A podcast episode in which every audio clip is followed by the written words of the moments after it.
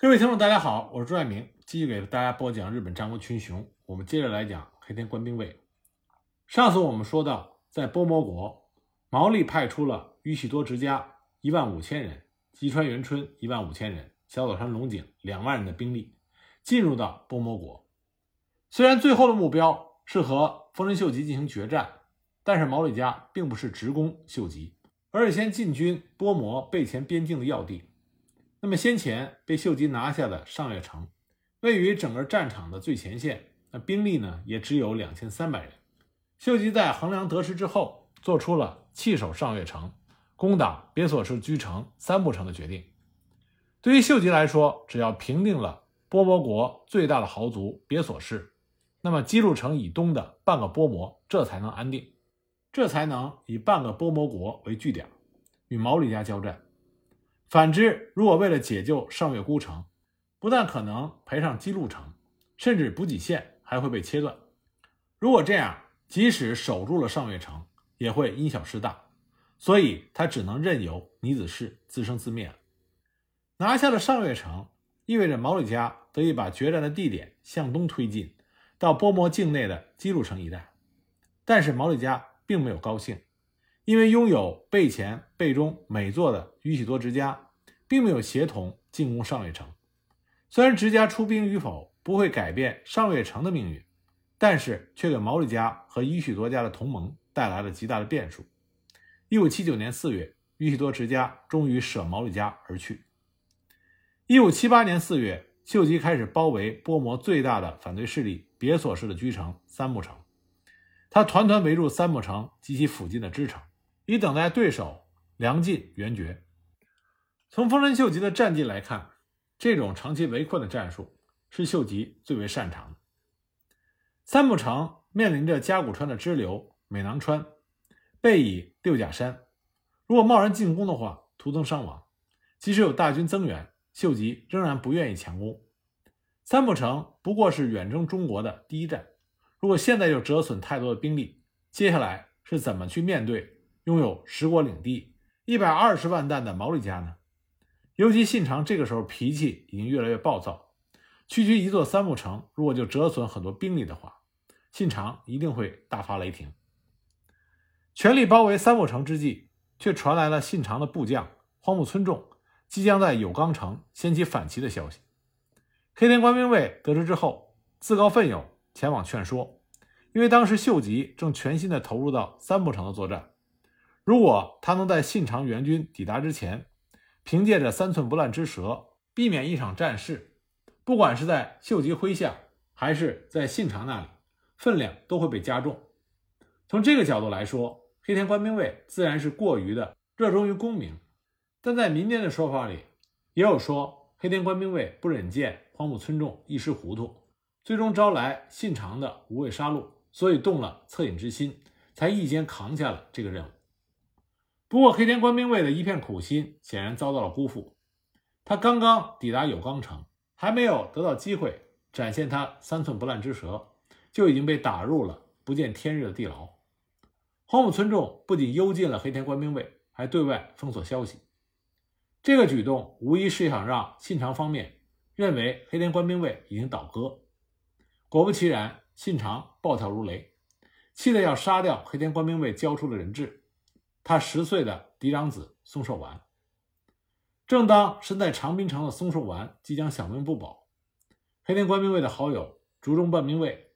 赶紧把至交的儿子藏匿了起来，助他逃过了无妄之灾。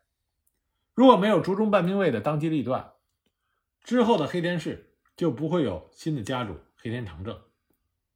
可惜的是，竹中半兵卫八个月之后就因为肺病病逝，年仅三十六岁。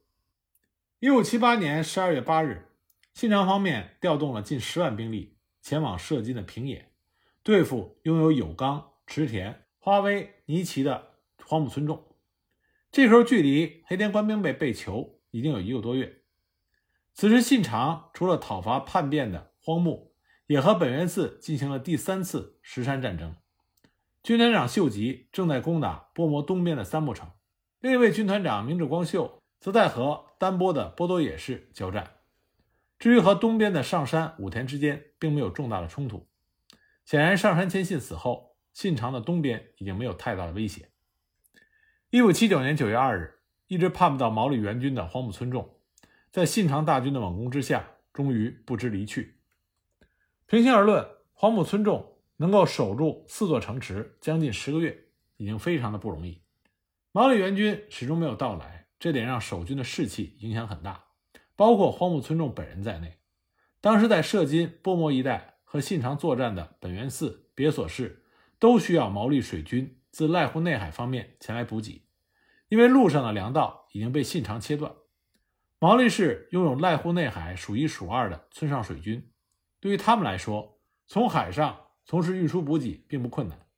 但这种优势，在一五七八年七月爆发了第二次木津川之战中就已经不复存在了。毛利水军在这次作战中被信长新发明的铁甲船击溃，至少丧失了濑户内海东岸的霸权，而这足以断绝对荒木村重、本元寺以及别所市的粮食补给。第二次木津川之战发生一年多之后。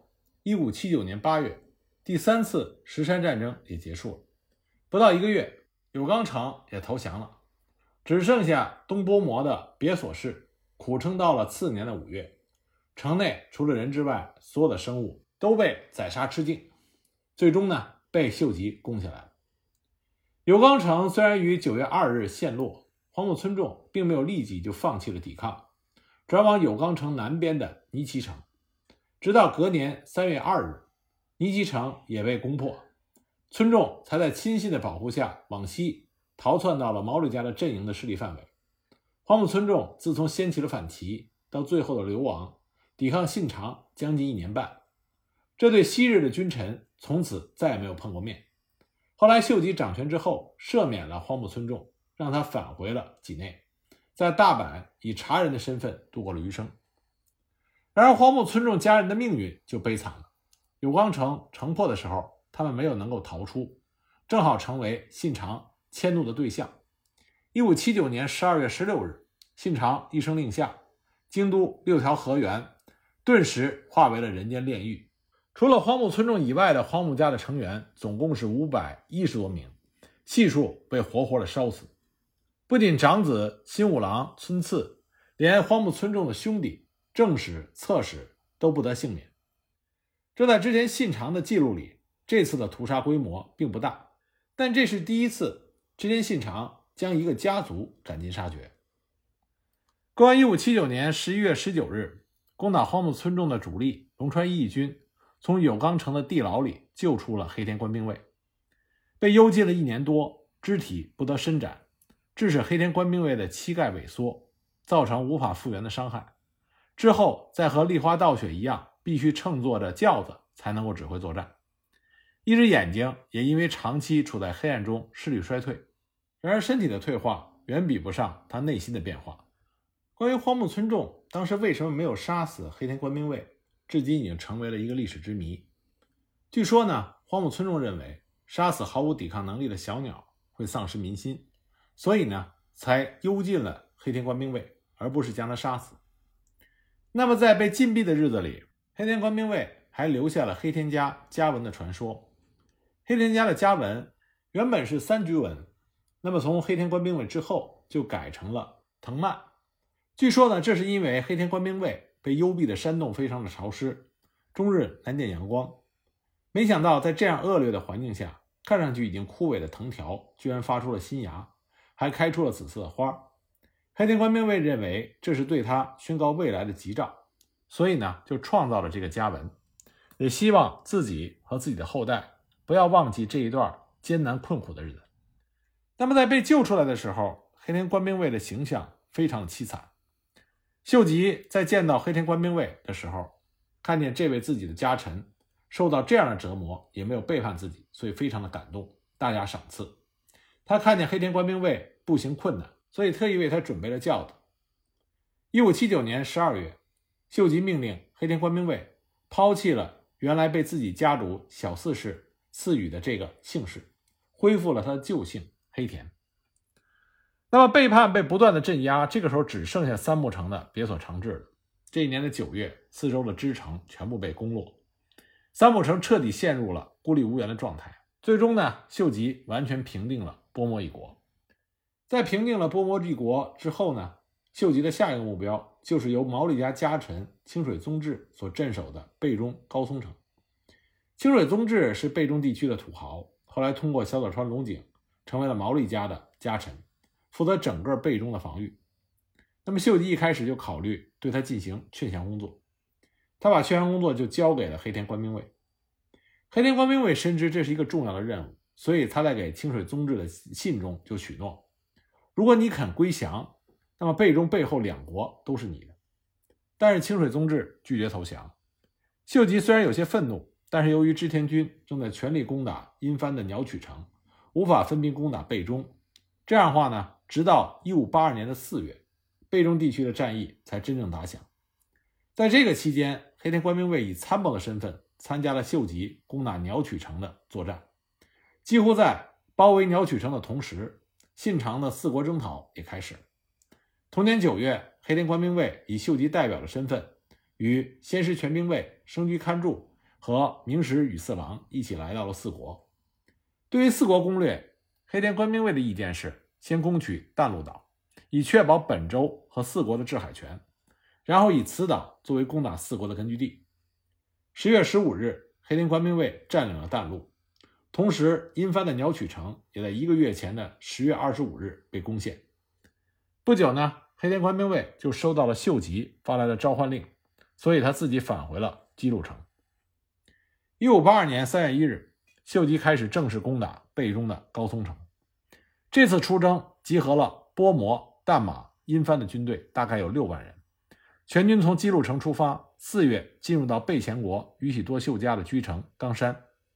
接着呢，宇喜多秀家率领两万的先锋入侵备中国。四月十四日开始攻打和屋城，并于五月二日讨取了守将乃美中景。四月二十五日，黑田官兵卫率领六百的黑田武士为先锋，攻下了冠山的朝之种城。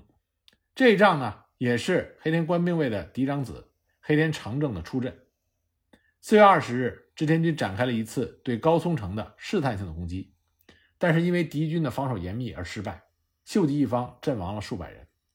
经过这次尝试，秀吉认识到如此强攻难以奏效，为了减少伤亡，决定采用与鸟取城一役中相同的干沙战法来对付高松城。经过军事会议讨论，决定采纳黑田官兵卫的计策，利用高松城海拔较低，东北两方都是山脉。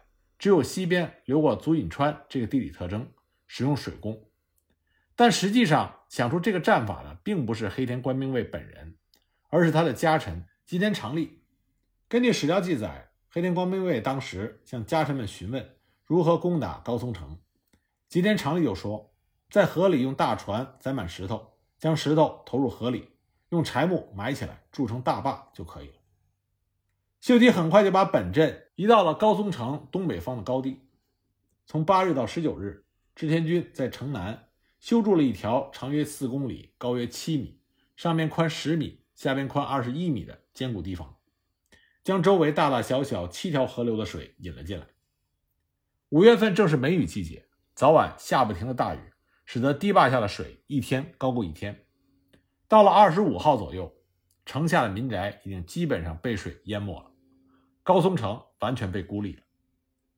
五月二十一日，吉川延春和小岛川龙井率领毛利援军的前锋一万人抵达到高松城的外围，但是由于秀吉早有准备，防守牢固，毛利军虽然求战心切，但是只能看着湖水一天一天的漫上来，自己却无法前进一步。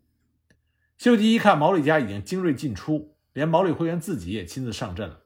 所以，就向安土的织田信长发去了新进增援的请求，自己也做好了随时与毛利家讲和的准备。但是，就在攻打高松城的过程中，织田信长在本能寺之变中被明智光秀所害。秀吉听说本能寺之变的消息，已经是在本能寺之变发生的第二天晚上十二点左右的时候。黑田官兵卫在秀吉的住处听到了这个消息。据说当时黑田官兵卫。悄悄地在秀吉的耳边说了一句话：“说在这世间，只有贵公才拥有取得天下大权的能力。”那么，听到本能寺报告的秀吉决定将消息的真伪放在一边，先与毛利家达成和睦，并且任命黑田官兵卫负责与毛利家的交涉事务。那毛利家的使者是安国寺惠琼。有种说法说呢，惠琼这个时候已经知道了信长的死讯，他自愿担任使者的原因是为了讨好秀吉，把自己的未来托付在了秀吉的身上。这种说法呢，并不可信。由于秀吉方在领地问题上做出了重大的让步，使得整个的和睦交涉进行的非常顺利。高松城主清水宗治在接受了切腹以保全守城士兵性命的条件下开城。那么秀吉也在确定清水宗治。和他的哥哥以及周边的近臣七个人一起切腹之后，开始退兵。黑田官兵卫担心毛利家在得知了本能寺之变的消息之后会有异变，所以命令手下将旗帜高高举起，整然列队。秀吉把高松城交给了山原家次守备，全军从高松城出发，分两路退兵。当天夜里就来到了备前的沼泽。七天就强行跨过了正在发洪水的数条大河，回到了他的本城基路城。担任殿后任务的就是黑田官兵卫，他在秀吉率领主力撤退的时候，一直在设在高地的本镇监视着毛利军的动向。就在秀吉离开高松城的当天晚上，毛利方就得知了本能寺之变。当时暴怒的吉川元春想要追击，但是被安国寺惠琼和小早川龙井劝阻了。第二天的拂晓，黑田官兵卫在确定毛利家没有追击的意向之后，也开始拔阵退兵。黑田军翻越了陡峭的山道，跨过了洪水泛滥的西大四川，人马都是一身的泥水，终于使秀吉军圆满完成了日本战国历史上有名的中国大返还。秀吉将城里储藏的钱粮毫不吝惜地分给了手下的家臣们，让士气得到了极大提高。那么，他所要进行的是为信长报仇的战斗。